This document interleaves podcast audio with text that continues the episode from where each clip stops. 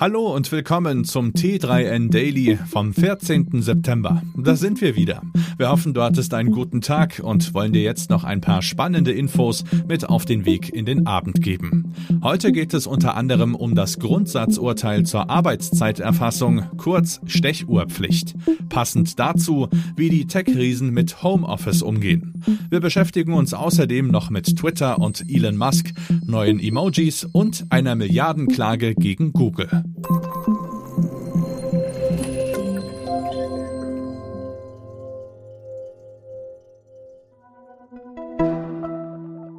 Der heutige Podcast wird unterstützt von Central. Damit du über Online-Shop und Marktplätze reibungslos verkaufen kannst, müssen die darunterliegenden Prozesse rundlaufen. Dabei können viele Workflows eine Menge Zeit kosten. Central ist eine Business-Software für den E-Commerce. Darin kannst du deine Geschäftsprozesse verbinden, automatisieren und vereinfachen. Das Ziel ist es, dir einen Überblick über die Bestellungen, Lagerbestände, den Versand und die Buchhaltung zu geben.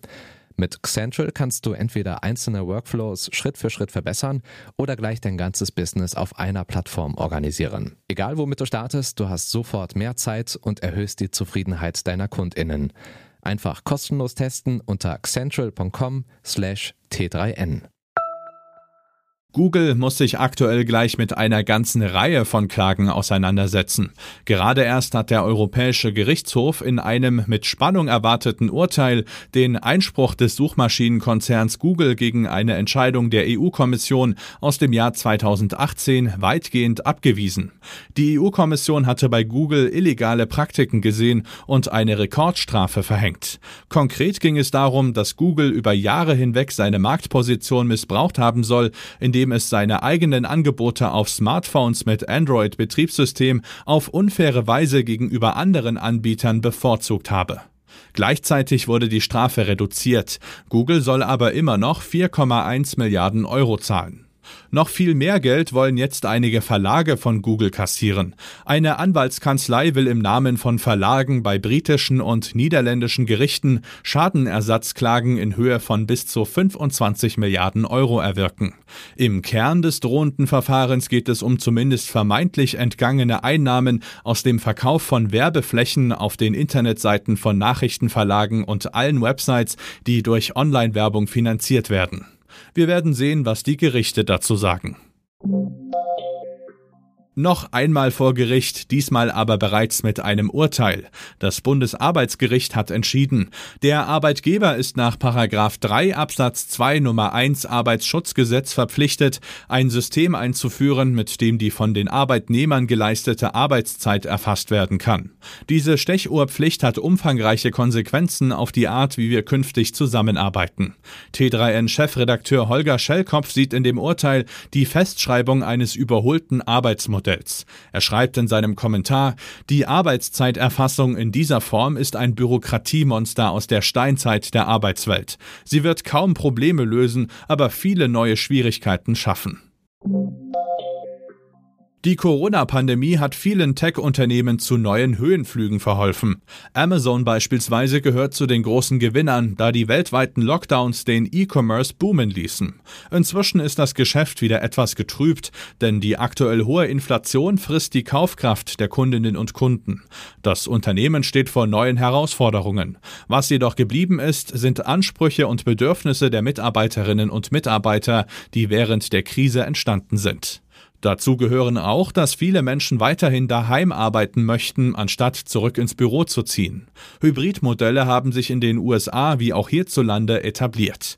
Auch Amazon hat sich den neuen Gegebenheiten angepasst und geht einen progressiven Weg. Andere Tech-CEO tun sich damit deutlich schwerer als Amazons Andy Jassy. Extrembeispiel ist, wie so oft, Elon Musk, der seine Leute vor die Wahl zwischen Präsenz und Entlassung stellen will.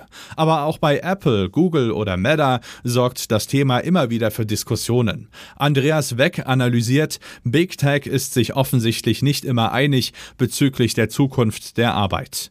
Hybrid Work scheint zwar derzeit der kleinste gemeinsame Nenner bei der Mehrheit zu sein, jedoch gibt es auch große Unterschiede im Umgang damit. Mal zur Freude und mal zum Kummer der jeweiligen Belegschaft.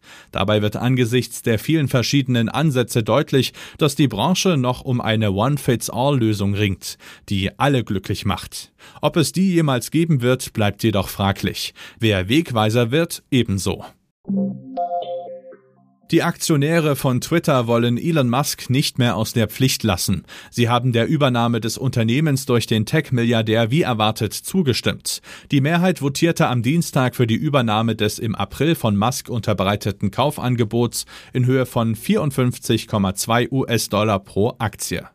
Allerdings hat der Tesla-Chef seine insgesamt rund 44 Milliarden Dollar schwere Offerte längst für ungültig erklärt.